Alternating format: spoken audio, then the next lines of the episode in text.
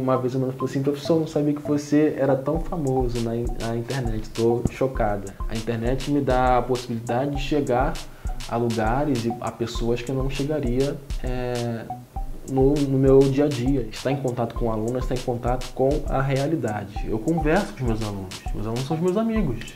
A gente fala sobre tudo. Eles chegam na, na, na sala de aula, eles me contam sobre o dia deles. Chega junto, deixa seu like aqui embaixo. Se você não está inscrito ainda no canal ou inscrita, faz isso agora porque você vai gostar desse papo com certeza. Estou conversando com Caio César, que é professor de geografia e discute a questão das masculinidades, com ênfase ali nas masculinidades negras. Se você não viu a primeira parte da conversa, está imperdível, procura aqui no canal que vale a pena. E a partir de agora a gente vai discutir, Caio, a sua atuação como educador. Sim. Você dá aula há quatro anos, aula de geografia. E eu vi num vídeo do teu canal você dizer das inseguranças, das, dos anseios do professor, né, do educador. E nesse vídeo você conta que você não queria ser professor, uhum. que inclusive quando você passou para o UERJ você ficou assim, não, não quero isso para mim não, negou. Em que momento houve essa virada e você percebeu assim, cara, eu acho que essa é a minha praia, assim? Foi quando eu entrei em sala de aula pela primeira vez, assim. Antes de eu, de eu entrar na UERJ, eu fiz um, um, um, um pré-vestibular é, é, comunitário. E aí, já quando eu sempre dizia que queria fazer o curso, né, os professores falavam, ah, quando você passar, vem dar aula aqui, mas para mim era papo de alguém que queria me estimular, etc e tal. Então, quando eu passei, não, não pensava nisso. Só que quando eu passei, é, esses convites continuaram é, é, vindo, acontecendo. Vem dar aula aqui, vem dar aula aqui. E eu sempre, ah, vou ver, vou ver. Até que um dia eu fui e gostei muito, assim, gostei demais. Era uma turma bem pequena, né? É, tinha uns 15 alunos e foi uma experiência incrível. Hoje eu olho para trás e vejo que a minha aula foi horrível. Tava muito nervoso, travando, etc. Mas naquele dia eu me senti muito, muito bem, assim. Falei, bom, é, gostei, acho que eu vou continuar aqui e estou nessa até hoje. Pois é, e o que, que tem mais de, de, de, mais encantador assim, nessa, nessa profissão, na tua opinião? Porque a gente vive um momento em que o professor ele é muito desvalorizado, eu não falo do ponto de vista apenas de salário, eu falo do ponto de vista do imaginário Sim. mesmo social. Né? A figura do professor é, é, não desperta mais, na minha opinião, o interesse. o interesse que deveria despertar. A gente viu recentemente a greve dos caminhoneiros, a sociedade né, abraçou uhum. aquela causa. O professor, quando faz greve, as pessoas costumam reclamar que Exatamente. o professor está tá fazendo greve que, que tem de fascinante nessa profissão? Eu acho que é o, o próprio contato com o aluno. Acho que se você acredita naquele aluno, acredita na, na sala de aula, no, no, ato de ensinar, essa prática se torna menos difícil. Então, eu sempre cheguei numa sala de aula é, de peito muito aberto e é, é, acreditando muito no meu trabalho e no potencial daqueles alunos. E trabalhar com um, um, um pré-vestibular comunitário é uma experiência fascinante, assim, porque é completamente diferente de uma escola, completamente diferente de um pré que é pago. É, os alunos estão ali porque eles realmente é, esperam crescer na vida, ter uma outra perspectiva, um outro futuro, ainda que eles não tenham uma certeza de que aquilo vai acontecer, ainda assim é um desejo muito grande para eles. Então, esse contato com o aluno, eu sempre falo que é, está em contato com o aluno, está em contato com a realidade. Então, isso para mim é o que mais me, me chama atenção. Acho que até mais do que simplesmente dar uma aula, assim, passar um, um, uma, uma matéria, alguma coisa assim. O próprio contato com os alunos, para mim, é o que, é o que tem de, é, de melhor é, em sala de aula. E de alguma forma as questões que você discute né, na vida, as questões sobre masculinidades, enfim, isso também atravessa a sua aula? Por que eu estou te fazendo essa pergunta? A gente também está vivendo um momento em que há grupos conservadores tentando inibir toda e qualquer discussão relacionada ao, conceito de gênero nas escolas brasileiras. Né? Você é um cara que discute isso Sim. na vida e nas redes. Eu imagino que isso está presente na Sim. sua prática pedagógica, isso esteja presente.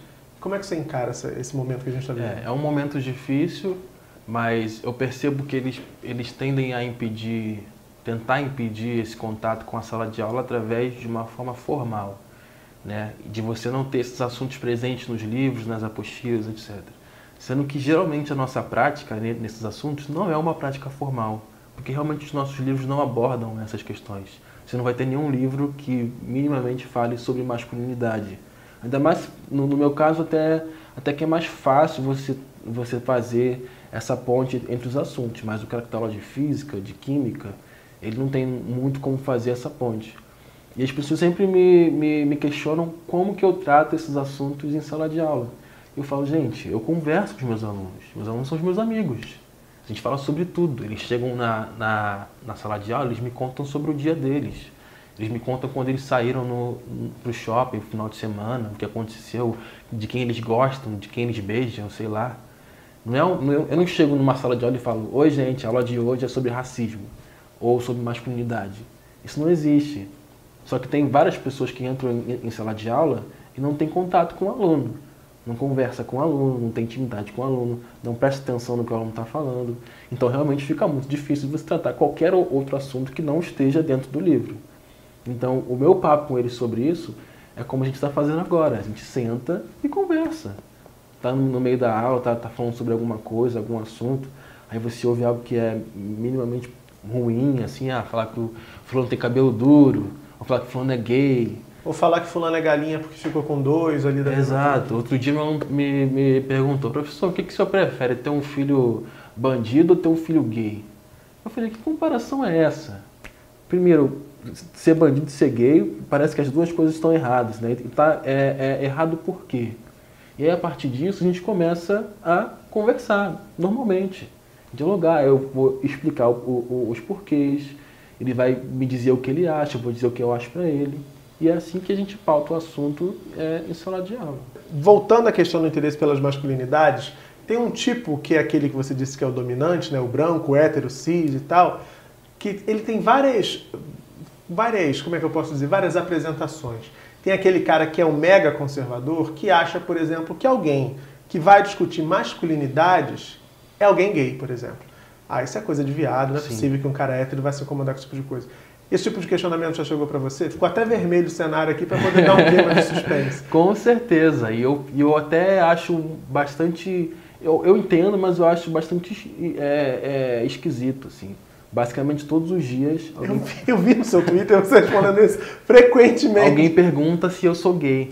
E aí, muito é, pela minha postura, eu acho que eu não. Pela minha postura é, é, ao olhar, eu não, eu não ajo como um hétero, esse hétero é, estereótipo de hétero.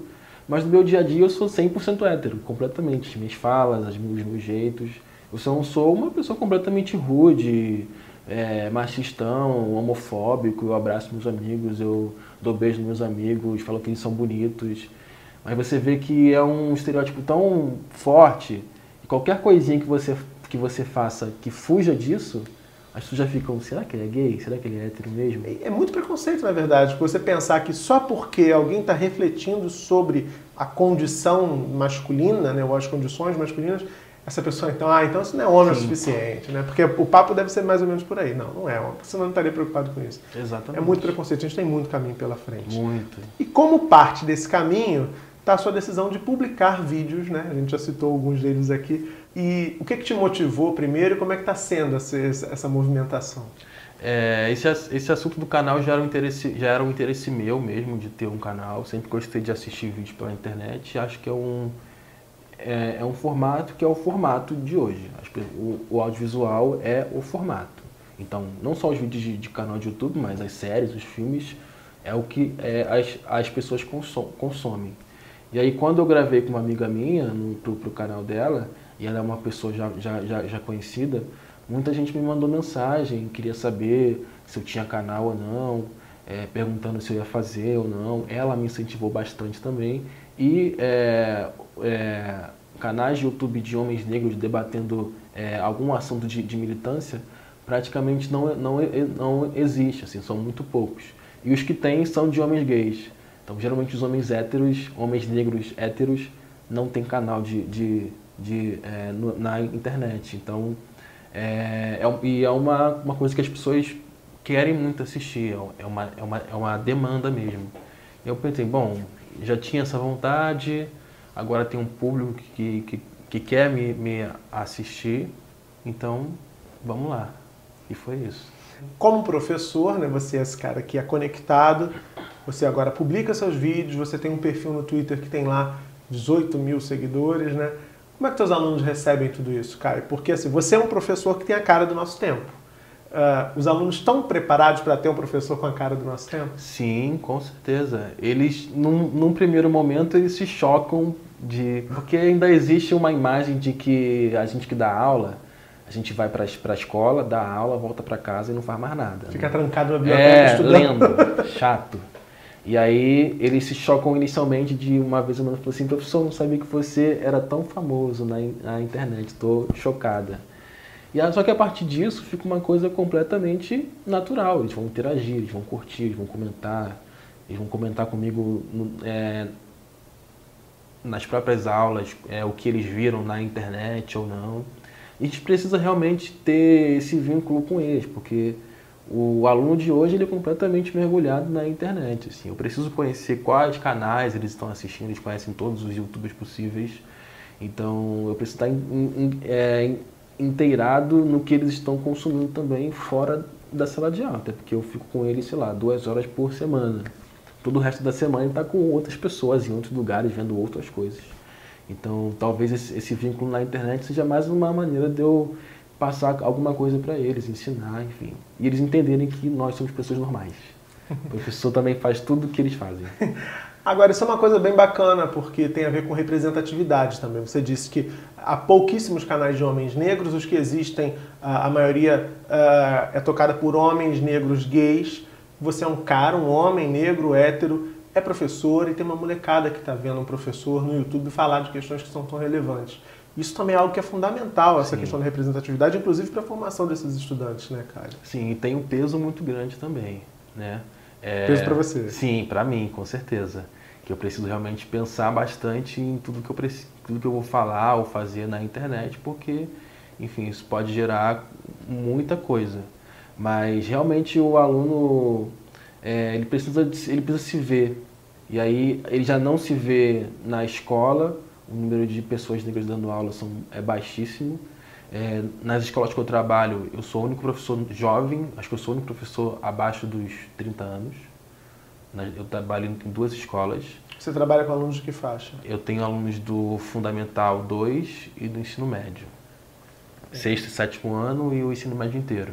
Certo. Primeiro, segundo e terceiro ano. Então, e, então eles não têm professores da minha faixa etária, assim. Então, para eles me ver ali, eu acho que já acho que essa questão de ser próximo já vem daí, assim, de ser um professor jovem que conhece as músicas que, ele, que eles conhecem, que ouve as músicas que eles conhecem, conhece as baladas. Exatamente. Então agora, sobretudo para os alunos negros, para os alunos e alunas negros, deve ter outro peso, né? Que é essa questão da representatividade que eu estava querendo discutir contigo, né? É ver esse cara Sim. que é como eu, que tem a pele como a minha, que está nesse lugar, que é um lugar bacana de se estar, né? Exatamente. E, e nesse sentido, as pequenas coisas já fazem uma diferença absurda. É eu chegar na escola com uma camisa do Martin Luther King e eles me perguntaram, quem é esse cara na, na sua camisa? Aí eu vou explicar para eles. o fato de eu elogiar uma aluna negra, que os alunos geralmente não acham ela bonita, mas eu falo, eu acho essa garota lindíssima. Isso para ela fica, ela fica se sentindo muito, muito bem. Então o fato de eu chegar na, numa escola uma blusa escrito é, 100%, é, é, 100 negro, eles ficarem meio assim, tipo, você gosta de ser negro, ser, ser negro é tipo legal, sabe? Então isso faz uma diferença para o aluno negro absurda, assim, só o fato de você estar ali, se colocar e minimamente é, gostar de si, gostar de ser negro, elogiar pessoas negras, os alunos negros, já tem um impacto enorme, assim. Para a gente encerrar, me fala quais são seus sonhos com esses vídeos que você está produzindo, com esse momento que o Caio ele me contou aqui no intervalo a história de como o perfil dele no Twitter explodiu, ficou tão famoso, né? Foi tudo por conta de uma brincadeira que ele fez na Copa do Mundo. A gente já está acabando, não vou contar que o tempo já está acabando. Mas procurem lá o perfil dele no Twitter que vocês vão descobrir. E aí, de repente, a coisa cresceu, enfim. E aí agora você está uh, eh, uh, eh, produzindo vídeos, você está gravando vídeos também em parceria com outros canais. Hoje você está aqui no meu. Uh, qual é o teu sonho? O que, que você acha que tudo isso pode te proporcionar ou pode proporcionar para a sociedade até como um todo, né, cara? Eu acho que a internet é um, é um lugar ainda bastante aberto e ela possibilita que as pessoas enxerguem outras pessoas que não estariam, não, não, não teriam tamanha visibilidade se não fosse pela internet. Uma coisa que eu recebo muito no meu Twitter é as pessoas perguntarem mas quem é esse garoto que aparece na minha timeline o tempo todo? Quem é esse garoto, sabe? Da onde ele vê? O que, é que ele faz? E as pessoas se chocam pelo fato de ser uma pessoa normal, um, um professor, e que agora está tá ali pautando coisas e as, e, e as pessoas gostam. Então, a internet me dá a possibilidade de chegar a lugares e a pessoas que eu não chegaria é, no, no meu dia a dia, enfim. E, então, a minha grande vontade hoje é realmente é aumentar esse público, é, pautar um debate sobre masculinidade principalmente. É um assunto é, bastante novo, assim, mas é um assunto que já está colocado, a gente vê vários canais falando sobre isso. É, mas você, eu percebo ainda que tem muitos homens que ainda não se deram conta de que existe esse debate. Eu fiz um tweet outro dia perguntando se, se os homens tinham, podiam listar três pessoas que eles é, poderiam falar sobre, sobre qualquer coisa, sobre qualquer assunto. E aí vários caras falaram assim, caramba, eu nunca me dei conta disso, realmente, eu não tenho ninguém.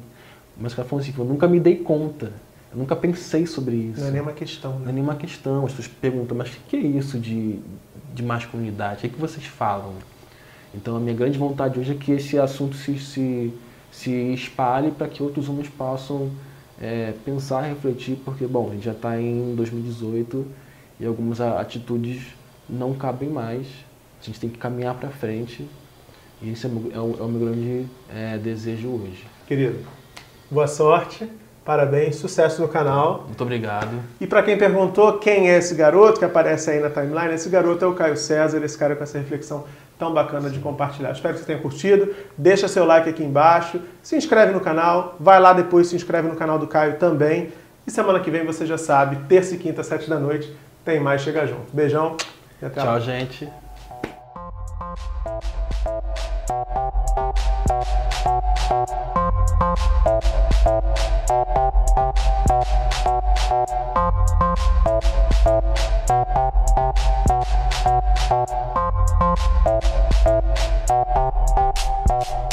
Thank